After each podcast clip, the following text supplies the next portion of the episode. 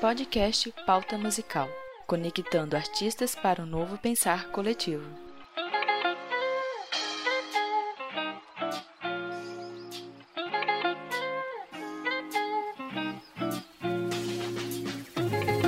Você sabe como funciona o processo de gravação de um disco e toda a produção que é feita por detrás? Um disco é só a pontinha de um grande iceberg que é a produção dele. Eu sou Paloma Pitaia, violinista e compositora e uma das coeditoras do Pauta Musical. Na conversa de hoje convidamos o André Almeida. André é violonista e produtor musical. Em 2018 assumiu a produção musical na de Alçá Produtora, produzindo e lançando alguns discos até então.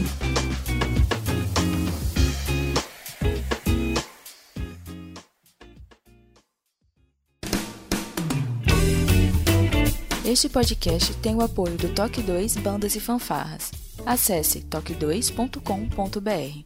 E do Brasil Sonoro. Clique, ouça e toque. Acesse brasilsonoro.com.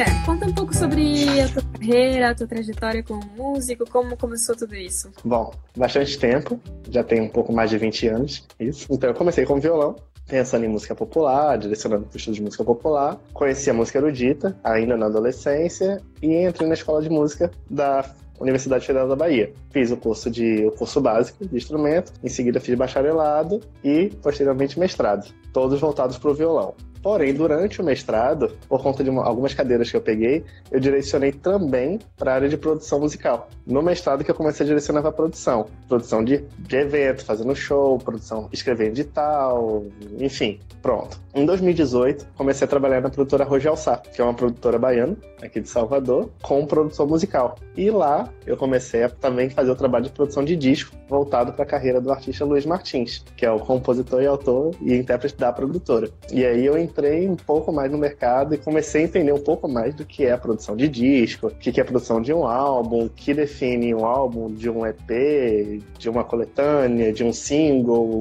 plataformas lançamento, etapas, setores, enfim. Aí entra uma infinidade de assuntos. Mas isso tem Resumindo. a ver só quando começou a trabalhar na produtora? Isso. Então teve todo um processo Antes, de tu entrar e tu ter que aprender esse mundaréu de coisas. Exatamente. Já conhecia, assim, vamos lá, desde adolescente, sempre quando eu pegava um disco e ouvia um disco de violão, de MPB, do que fosse, meu interesse maior era pela ficha técnica. Então, esse absorver esse, essa linguagem já era desde a adolescência. Então, quem são os compositores, quem são os intérpretes, a editora, tudo mais, passo a passo. Então, sempre gostei disso. Ou então pegar ler uma, um livreto do disco e, peraí, esse disco passou por que processo, por que etapa, quem participou, quem concebeu e tudo mais. Então, desde sempre. Só que eu comecei a pôr em prática e me relacionar bastante com as pessoas do meio na produtora. Tá, então desde então aí tu começou a trabalhar na produtora e teve que aprender todas essas, essas coisas. E como é, que, Exato. como é que foi que tu buscou o conhecimento, assim? Tu começou a perguntar pra alguém, tu teve algum curso? Como é que foi a formação pra isso? Ou simplesmente pesquisa e pesquisa e pesquisa? Muitas reuniões, pesquisa e eu tenho um prazo. Eu preciso de uma ficha técnica. O que compõe uma ficha técnica? Então, quais informações contemplam uma ficha técnica? Quem gravou, período, preenche tudo. Tá, onde eu exporto essas informações? Então, vamos até o ECAD. Vamos pesquisar um pouco sobre ECAD. Vamos pesquisar um pouco sobre a Abram. Vamos pesquisar um pouco sobre gerar ISRC. Vamos pesquisar um pouco sobre distribuição digital. Vamos pesquisar. Então, reunião, pergunta para um, pergunta, lê. Em que etapa entra isso? Em que etapa entra aquilo? Então, por exemplo, a gente vai gravar um disco. Qual é o local? Pronto, definiu o local. Anota essa informação. Quais são as músicas? Qual é o repertório? Qual é a duração de cada música? Quem vai mixar? Quem está captando? Quem está editando? Quem está masterizando? Onde vai ser lançado? Onde vai ser prensado? Vai ser prensado? Qual é a finalidade? Lançar nas plataformas? Lançar digitalmente? Um cartão de visita, qual é a proposta? Aí todas essas informações, peraí, como que a gente condensa isso num disco? Tá, mas peraí. Então, é, é, é o universo. Eu achei que o, as gravações sempre eram dentro do estúdio, mas aí tu falou, onde é que a gente vai gravar? Então, como é que funciona? Pronto, pode ser dentro do estúdio, que é um ambiente controlado, podem ser em mais de um estúdio, a depender da localidade que o músico esteja. Então entra um processo de, de gravação, de você ter a guia, de você ter o projeto de gravação. Vai ser uma gravação ao vivo, ela vai ser refeita, ela vai ser editada, depende. Uhum. O músico mas... que está gravando é o mesmo que está corrigindo. Mas então tu participa de uma produtora que tem um estúdio, mas tu tem essa flexibilidade de ir em outros lugares para fazer a gravação. É isso? Sim, exatamente. Tá, então são cinco etapas. É isso: pré-produção, gravação, masterização. Captação, gravação, edição. Edição. Mixagem. Mixagem. E masterização. Masterização são e seis. master. E depois tem as outras etapas. Tem aí etapas de comunicação, de distribuição do disco, né? Tudo mais. Exatamente. O tempo de distribuição, se vai ser prensado, se não vai ser prensado, o formato que vai ser prensado, se vai ser uma mídia, uma mídia física, um CD, ou se vai ser uma bolacha no formato de disco, tem uma outra rotação, é uma outra master. Então, qual é a finalidade? Para as plataformas, tem plataforma que trabalha com uma especificação, tem, tem plataformas que trabalham com outras. Para algumas plataformas você coloca toda a ficha técnica, para outras você só coloca o autor. Uhum. Então, resumir. E hoje em dia com o Spotify, com o YouTube, como é que tá a venda de discos? Como é que tá esse mercado? Pronto. É o que eu estava até conversando com uma produtora amiga recentemente, que qual é a finalidade de ter um disco físico? Físico. É, é um, é um cartão de visita. Então, por exemplo, eu vou participar de um edital. O que, que eu mando? Eu mando um disco físico. Eu posso mandar os links das redes para facilitar, mas tem gente ainda que trabalha com um exemplar físico. Eu vou mandar música para rádio. Eu posso mandar num pendrive, mas normalmente ainda se, se espera um disco físico. Esse é o cartão de visita. Nele você vai hospedar quem participou da produção, quem gravou, quem editou, quem mixou, quem masterizou. Você compila todas as informações, que nas plataformas ainda não tem. Uma coisa que eu estava conversando recentemente é sobre a venda desses discos, que é algo meio polêmico, mas o que, que eu tenho visto? Não é elegante você fazer o show, um show a depender do local, naturalmente, e vender o disco. Ah, não? Porque você quer que. É, não vender o disco. Porque o que é mais interessante? Você vender um exemplar de 20, 30 reais, 40 reais, ou vender 10 shows. Vender 10 shows. É mais interessante. Então, se você distribui o disco, que é seu cartão de visita, a pessoa conhece seu trabalho, o produtor conhece seu trabalho e compra seu show. Então, através do disco, você alcança maior número de pessoas. A, a cultura né, da compra do disco vem das gravadoras. Então, antigamente, havia um lucro sobre a vendagem dos discos para as gravadoras. Por qual motivo? O artista estava na gravadora, lançava o disco, que que a gravadora, como que a gravadora captava recurso? Vendendo plástico, vendendo disco, vendendo 100 mil, 500 mil, 1 milhão de cópias. Eles distribuíam para todas as lojas, as lojas compravam, naturalmente, para revender e pagavam a eles. Da onde vinha o lucro para o artista? Uma parcela da gravação, uma parcela do disco e a maior parte dos shows. Então, o que, que mudou agora? O que, que é mais importante? Você entra no YouTube e você tem acesso a, tudo, a todas as músicas.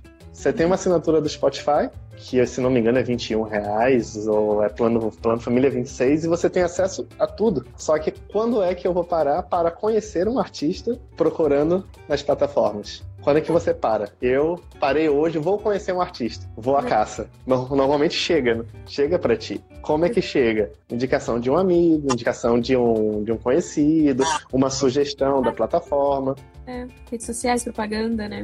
Isso. Então, qual é a probabilidade de você vender um disco e ter um retorno de um show? É muito baixinha. Então, entrega o disco. Pronto, esse é meu trabalho, esse é meu trabalho, esse é meu trabalho. Você divulga, democratiza a arte. É. Só que o que, que tem acontecido? A gente tem a música nas plataformas e como é que a gente consegue visualização? Como é que a gente consegue monetização através das músicas que estão nas plataformas? Porque nesse momento, like não paga. Views, número de tempo né, de execução que paga. Então, como é que a gente tem essa troca. O show ainda é a melhor, melhor portal. Então você fez um, acabou de fazer um show, óbvio, eu não estou falando de uma proporção, um show para 500 mil pessoas e vou dar 500 mil discos. Aí a gente entra para qual mercado a gente está direcionando.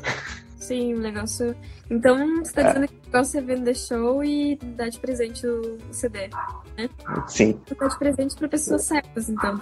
então. Claro, existem muitos, em muitos locais, que, por exemplo, eu vou falar de o que acontece aqui no, em Salvador. Toda metade do ano tem um jornal local de grande alcance que distribui com um custo baixo, está dentro do custo do jornal, um exemplar de um CD, ou de um cantor de pagode, ou de um cantor de forró, ou de um cantor de sertanejo, distribui isso. Então, quantas pessoas vão parar e vão ouvir? Hoje em dia, poucas pessoas têm um toca-disco, mas receber um exemplar. Nesse exemplar pode ter o quê? Todas essas informações de ficha técnica, a letra da música, as informações necessárias para que o artista propague o trabalho dele. Enchegue, alcance outras pessoas e. Enfim. Mas eu... vamos lá, você falou que tinha cinco perguntas e eu tô. Não, eu, por exemplo, o CD virou um souvenir, assim. Eu não tenho, né, onde, onde pôr CD. E eu vivo ganhando, né, porque eu, eu tenho muitos amigos artistas, vivo ganhando CDs. Sim.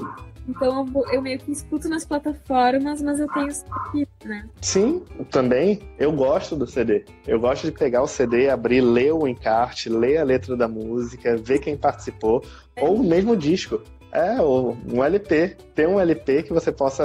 É, é muito bacana. Você, o, a sonoridade do LP. Claro que a praticidade do, do Spotify em conteste, do YouTube Music, da Apple Music, enfim, de todas as plataformas, é em conteste. Mas é bacana você chegar em casa, você tá ouvindo, você abrir e você poder ver o disco. Algumas pessoas dizem que eu sou antigo, mas eu gosto. Hum. Há pouco eu encontrei com meus pais, eles falaram que tem para mim entregar uma coleção de discos de música erudita, grandes autores autores, grandes intérpretes, se não me engano. Uma coletânea que foi lançada pelo Globo há 30, 40 anos. Então eu tô contente, mas não sei onde eu vou colocar tanta caixa e tanto disco, mas tudo bem. Nossa, eu que dei um monte de disco de presente, assim, dos meus amigos que me dão, eu dei pro meu pai, porque ele sim escuta no, no carro, né? Ele põe no carro e escuta. Sim. É, eu gosto, eu tenho diversos. Só que se você me perguntar onde, eu acho que nem meu computador tem CD player. Pois é. Então tem que colocar na TV. Pois é, já é uma coisa meio, meio retrô, né? Meio vintage.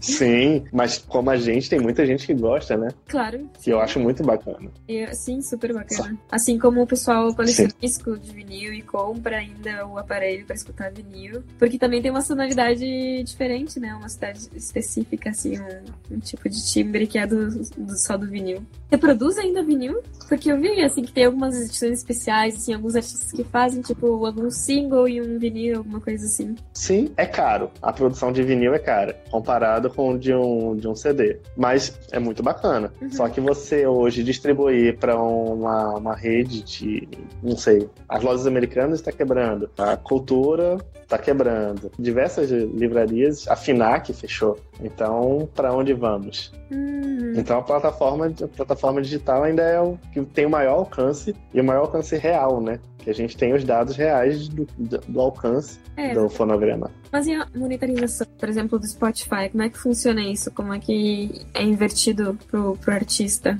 Vamos lá. Nesse momento ainda é um processo porque grande parte dos artistas depende de uma distribuidora. Então eu vou, trabalho, gravo o disco. Nesse momento, ainda não é possível colocar diretamente no Spotify. Você precisa de uma distribuidora. Nos Estados Unidos já é possível. Então algumas pessoas colocam. Você não tem certeza de live. É, qual é o nome que se dá quando o pessoal faz, faz uma live e coloca o áudio? Podcast? Isso, podcast. Obrigado. Eu, eu sou, sou, um pouquinho atrasado. Mas para subir o álbum, você ainda precisa de uma distribuidora. Existem inúmeras aqui no Brasil. Tem as mais conhecidas e tem as menos conhecidas, mas são inúmeras. Você faz o quê? Você gravou, você coloca seu fonograma nessa distribuidora e eles lançam para todas as plataformas do mundo, praticamente. Spotify, Deezer, Apple Music, YouTube Music. Cada plataforma tem um tempo que eles recolhem o valor, a execução e repassa para essa distribuidora. Essa distribuidora, por sua vez, tem um outro tempo que depois repassa para o artista. É uma pirâmide. Então, por exemplo, a Spotify repassa o valor em 15 dias. A distribuidora, a depender dela, leva 3 meses para repassar esse valor. Isso a depender da quantidade de alcance, do, do número de alcance, né? o alcance da, da música, número de views e tudo mais. Se você tem um view maior, você tem uma acessibilidade um pouco melhor. Mas, comumente, você leva de 30 a 45 cinco dias para poder recolher um view da sua música. Fica uma porcentagem para a distribuidora, então, também? Também. Algumas distribuidoras alegam que, bom, a gente repassa o valor líquido disso, mas Se você quiser ter uma chance maior, uma chance de um alcance maior, você precisa investir também na distribuidora. E aí entra assunto sobre playlist, aí entra assunto sobre seguidores, ouvintes e tudo mais. Mas aí já, já o tempo todo tá sendo, é um assunto que é atualizado. E custo? agora. Quanto é que recebe por views, assim? Em média, um single, assim, com quanto, quantos views recebe isso, quanto que dá em dinheiro? No Spotify. Vai muito. São centavos, centes. São os centavos. centavos. É. Então vai muito de cada distribuidora. A distribuidora que a gente trabalha repassa em Libra, só que é 0.026, 0,040, a depender. Existe a Apple Music que você compra a música, então é um dólar, três dólares, um real, três reais, depende, mas repassa também no final em, pela distribuidora. Então, que chega na distribuidora em real ou dólar, eles repassam pra gente em Libra vai muito da distribuidora. Então aqui no Brasil a gente tem a CD Baby, a gente tem a One FM, a gente tem a Dito, a gente tem a Trattori, a gente tem diversas distribuidoras. Cada uma trabalha de uma forma. Então tem algumas que você precisa pagar e eles alegam que para o artista 100% dos royalties. Outras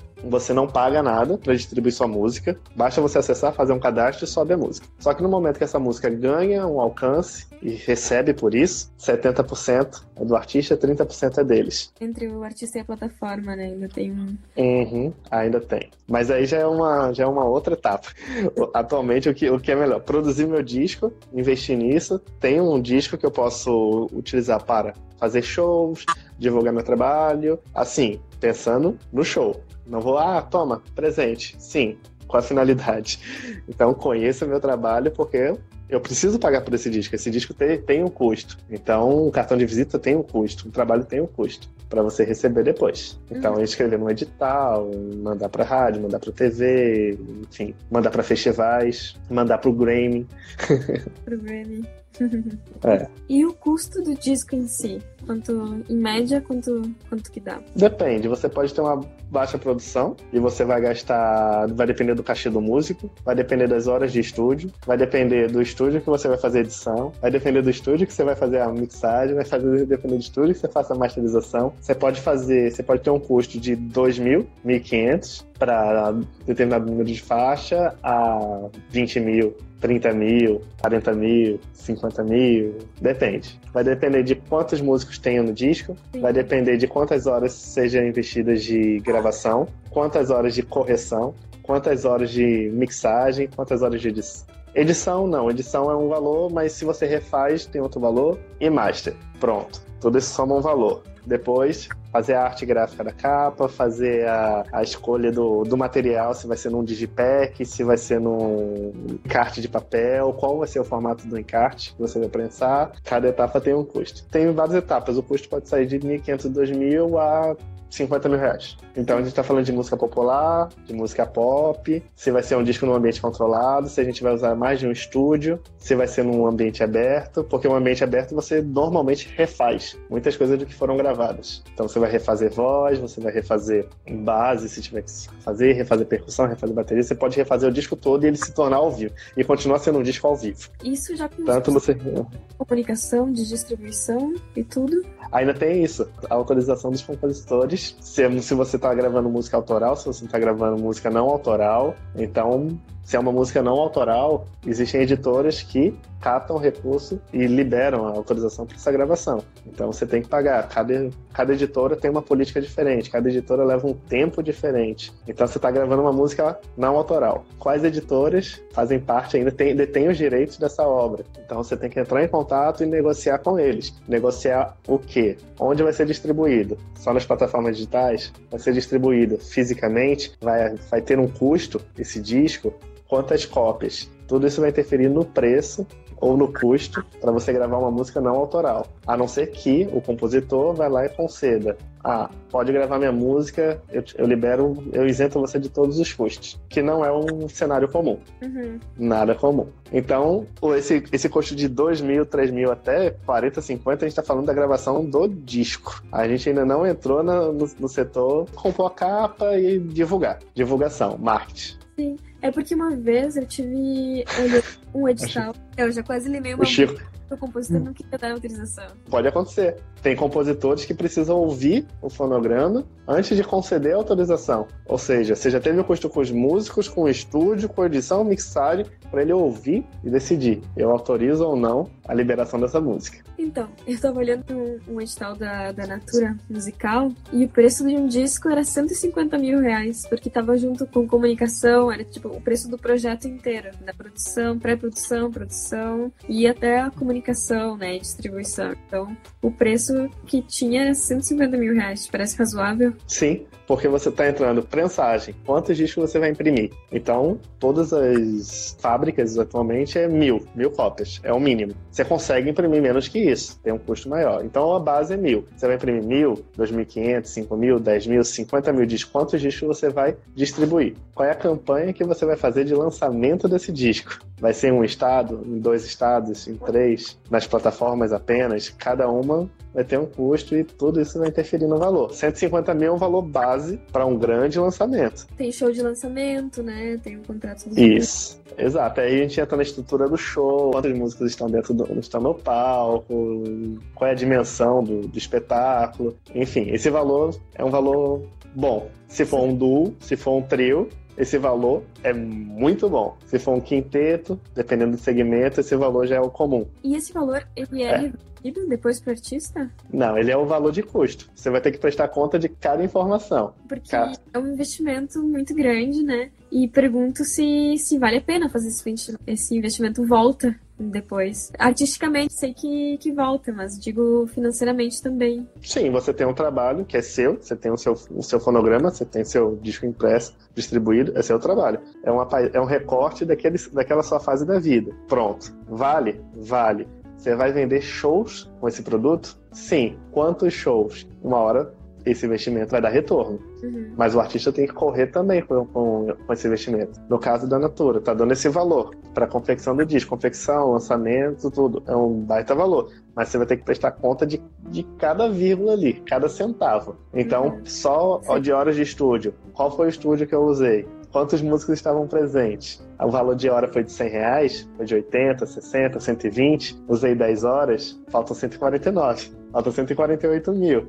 Quantas músicas gravaram? Precisou fazer overdub? Precisou gravar novamente? Pronto, já chegou em 5, 145. Aí quando você vai subtraindo, precisou pagar direitos autorais, 500, 1000, depende. Prensagem. Aí o valor vai ficando assim, ó. Vai enxugando.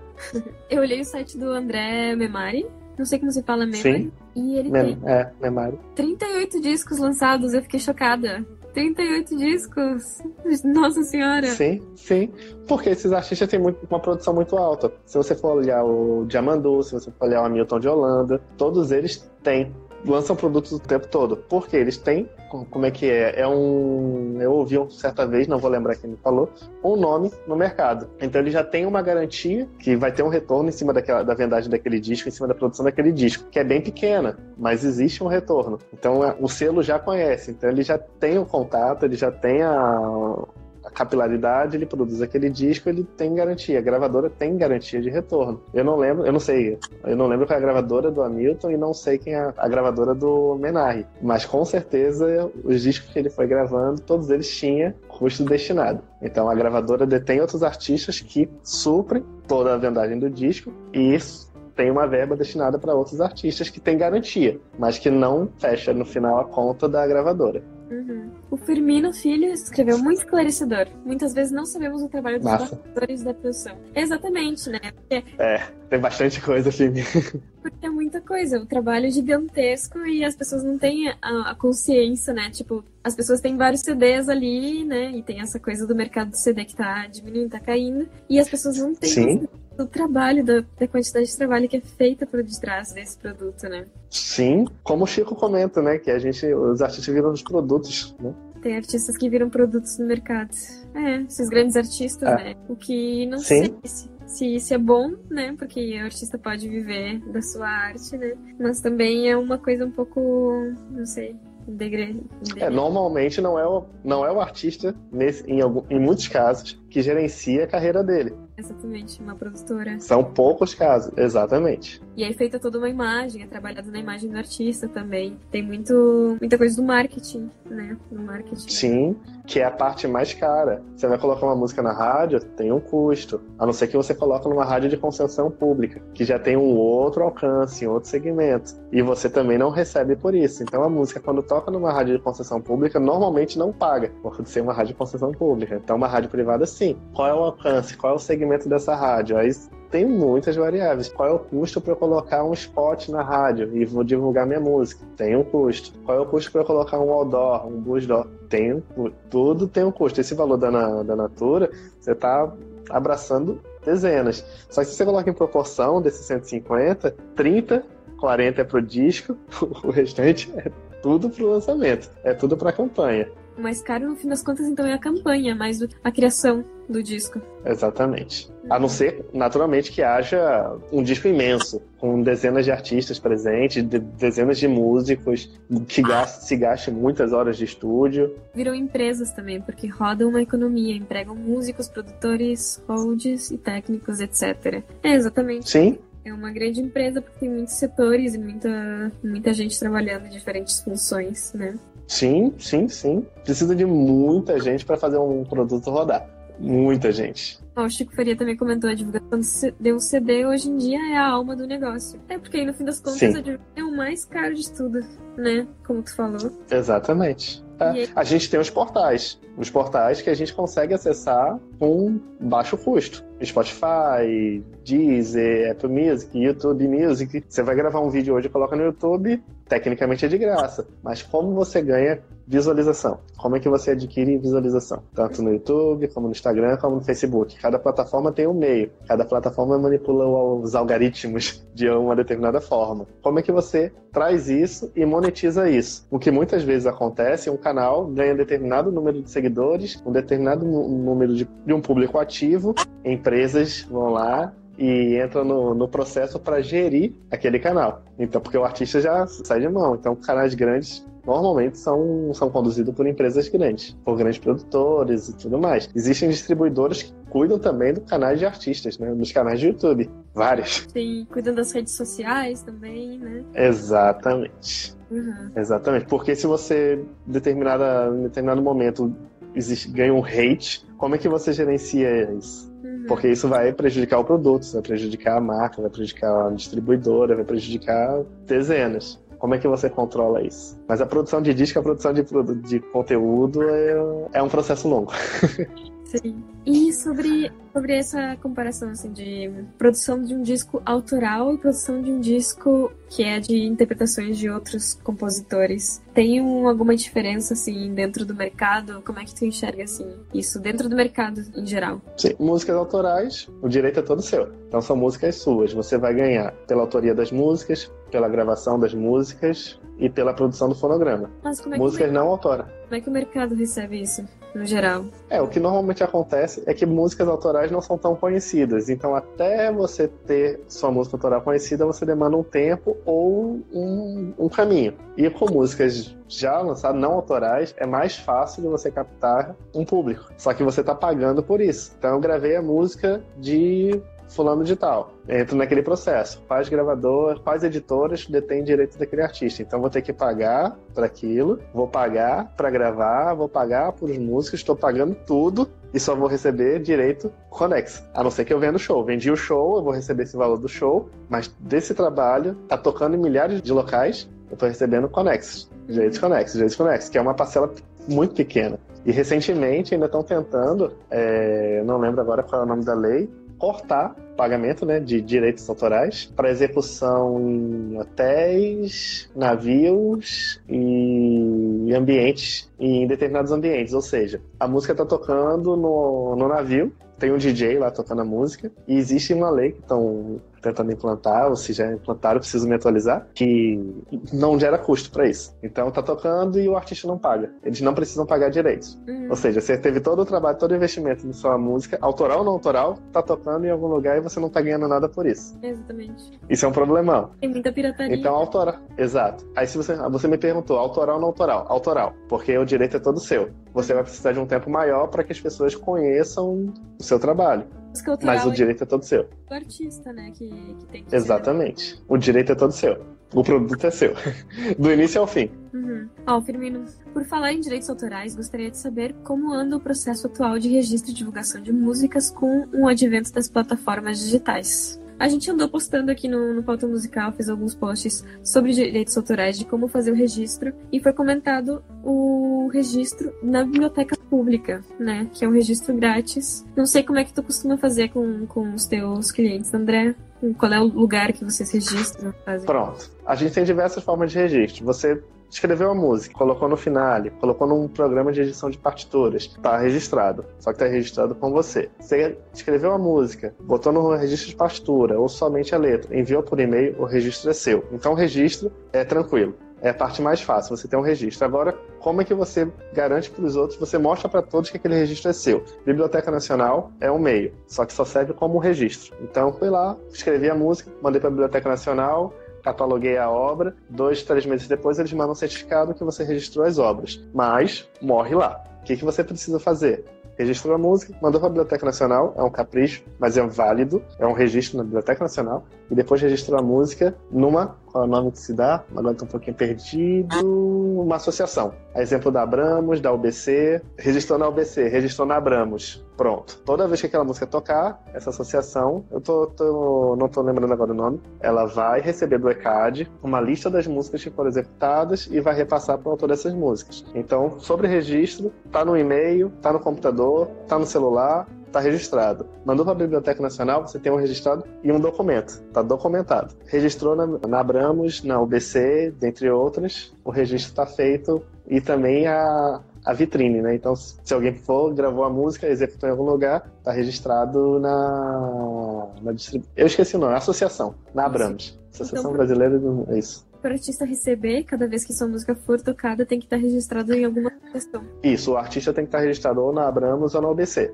E normalmente. São essas duas que tem no Brasil? Não, não, existem mais, só que elas são as mais conhecidas. Abramos como mais tradicional, que eu saiba, e a UBC como uma das mais tradicionais e mais modernizadas nesse momento. Só que normalmente o artista tem que informar, olha, minha música tocou, porque o ECAD ele passa uma relação das músicas que foram executadas, mas eu não sei se a associação vai atrás o tempo todo, 24 horas atrás dessa informação. É, um, é, uma, é uma, um assunto pendente. Então o artista que tem que estar ligado, assim, é onde é que vai, onde é que tá tocando a sua música para reclamar o seu direito autoral, é isso? É, porque o que acontece normalmente? Você ouve sempre os mesmos artistas tocando na rádio. Você ouve os mesmos artistas tocando na TV. Os mesmos artistas. Ou seja, para quem o ECAD repassa, sempre para os mesmos artistas que estão na rádio, sempre para os mesmos artistas que estão na TV, sempre os mesmos artistas que estão no cinema. E, ou seja, tem uma turma, tem muitos músicos que participaram da gravação, que têm o direito de receber seu conexo, mas não tem, por exemplo, um cadastro na, numa associação, não tem um cadastro na UBC, não tem um cadastro na Abramos. Então esse valor fica retido lá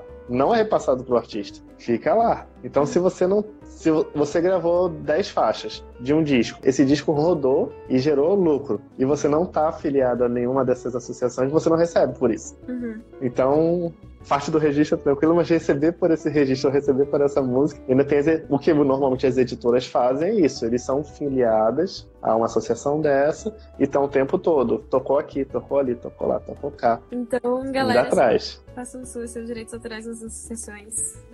Isso, abramos o BC, faz o registro, quais são as músicas que você tem lá, manda as letras, faz, ó, oh, participei dessa gravação, participei dessa gravação, participei dessa gravação. Mantenha atualizado todas as informações de cadastro, todas as informações de música, e-mails, sempre mantém tudo atualizado. E tem algum custo para fazer esse, esse, registro na associação, André? Quando eu fiz o registro na Abramos, é um custo, mas é muito pequeno. Eu não sei se, esse, se, se continua esse custo, mas é um custo muito pequeno, custo de cadastro. Documentação comum, é. E aí você informa se você está lá como produtor ou como intérprete. Uhum. Se você já tiver uma música gravada em execução, é mais fácil. Porque, opa, é, eu tenho interesse nesse artista porque não vai ser mais um nome aqui no meu cadastro. Se você não tem, é um pouco mais difícil, mas qualquer pessoa, qualquer músico pode fazer, qualquer produtor. Você pode fazer como produtor fonográfico, como produtor ou como músico. Músico, intérprete, por aí vai. Uhum. Ah, o Chico Faria falou, sou da Bramos também, lá é sério. Sim, sim, sim. A gente também. Eu também. hum, show, fica a dica. Mas tem muitos músicos, sim, tem muitos músicos que são da, da UBC que é a União Brasileira dos Compositores. Então são muitos assuntos voltados para a produção de música, para a produção, produção de um CD, produção de um trabalho. Muito. O que normalmente os artistas fazem é destinar essa responsabilidade para uma produtora que já detém esse conhecimento, já detém esses acessos e fazem. O artista independente pode fazer isso também. O que normalmente acontece é isso. O artista independente ele corre atrás de tudo. Sim. Só que se ele tem uma produtora, um agente, Facilita. em curtos caminhos. Facilita, né? Muito. É difícil você virar, Muito. Você virar em mil, né? Virar em mil funções e ainda manter a arte em dia, né? Sim, tá compondo, tá respondendo em mensagens no Instagram, responder comentários no YouTube não ganhei nada pelo Mechan. Ao Chico. A gente também não, Chico. É, pois é. Mas é informação. E, quanto mais a informação roda, quanto mais, quanto mais, mais as pessoas estão esclarecidas do, do acesso que elas têm, ou que, ou que, de, o que limita ou não, é melhor. Exatamente. Mas também não estamos ganhando nada pelo mexer. Essa é a função dessa live também, né? Passar informação, porque tem tanta coisa que fica escondida e a gente não sabe como funciona, né? Então, essa. Sim. Sendo que a gente falou de produção de uma forma genérica, de um. A gente não falou de um segmento específico. Se a gente vai pro pop, você tem uma produção em massa que acontece diariamente. Se você vai pro sertanejo, você tem uma produção em massa que acontece diariamente. Pro é. funk também existe essa produção. Mas atualmente eu não, eu não ouço sobre um LP, um, um disco físico de funk. Sim. Por exemplo. É, na verdade eu nunca vi um disco físico de funk. Não sei se eu que não presto atenção nesse tipo de música e. Hum, até os anos 90 eu já vi. Uhum. Mas posterior aos anos 90 eu acredito que tenha. Como tinha de pagode, como tem de partido alto, como tem na música erudita. Só que cada segmento tem um valor, tem um custo, tem uma produção, tem um alcance, tem um retorno e por aí vai. Uhum. André, a gente tá chegando nos minutos finais da nossa live. Queria primeiro. Passou rápido? Sim, né? Quando a gente tem muito assunto e quando a gente não se vê faz muito tempo. Sim. pois é, haja tempo.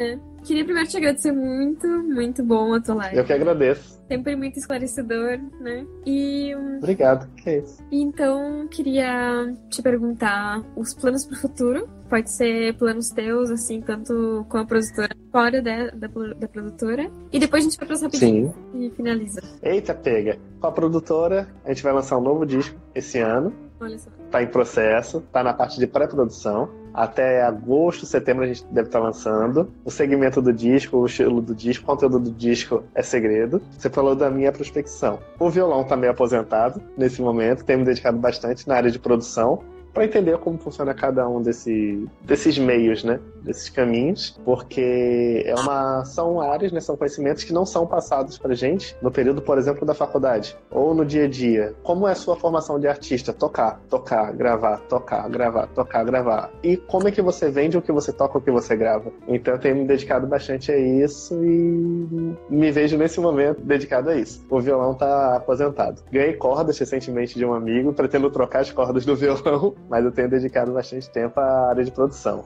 André, quero que depois que tu repasse... Valeu, firme.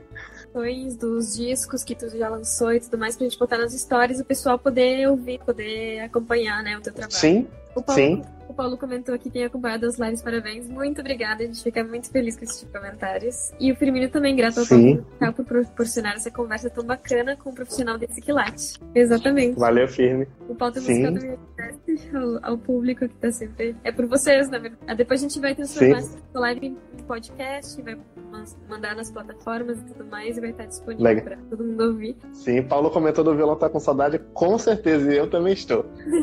Muito obrigado, Paulo. Não pode abandonar o violão, o Faria fala. Vou retomar, vou retomar. Há tempo, né, André? Mas o André tra tá, Sim. tá trabalhando muito e tá sendo muito importante no que ele tá fazendo. Então, tudo a tempo a É, tempo.